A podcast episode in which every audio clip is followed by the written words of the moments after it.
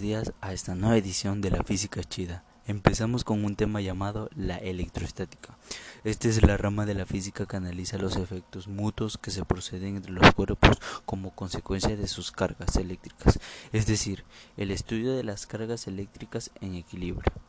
Bueno, esta es una pequeña probadita de lo que se viene. Conforme pase el podcast irás aprendiendo de qué se trata, pero ahora con un poquito más de profundidad. Bueno, espero que le guste la física, ya que siempre está presente en nuestro día a día. ¿Lo sabía? Es genial, espero le parezca de su agrado. Comenzamos.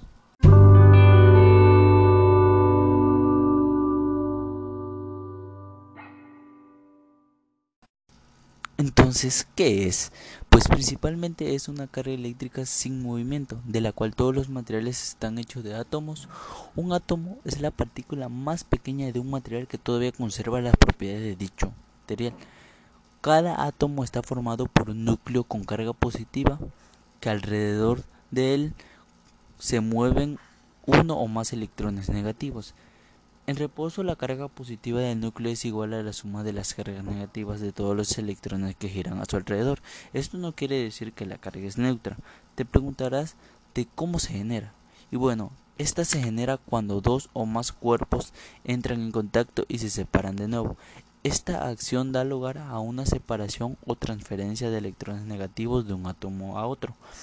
El nivel de carga depende de varios factores, el material y sus propiedades físicas y eléctricas, la temperatura, la humedad, la presión y la velocidad de separación, cuanto mayor es la presión o la velocidad de separación, mayor es la carga.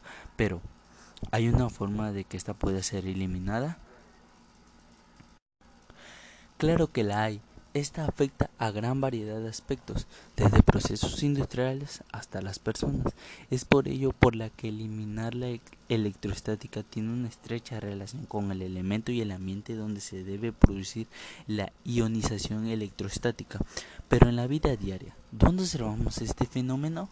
Un claro ejemplo serían las máquinas fotocopiadoras e impresoras láser, ya que su principio de funcionamiento se basa en que un rayo de luz ilumina la imagen o texto por medio de un proceso de escaneo y la transfieren a un tambor fotosensible como carga estática.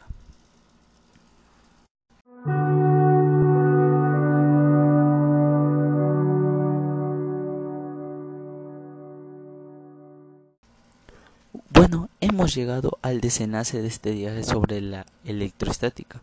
Espero ya hayas aprendido un poco sobre este tema, pues a pesar de lo complicado que suena, la verdad que es algo que está presente desde una simple impresión de un trabajo escolar hasta procesos grandes industriales. Bueno, espero te haya gustado el podcast. Gracias por escucharlo y adiós.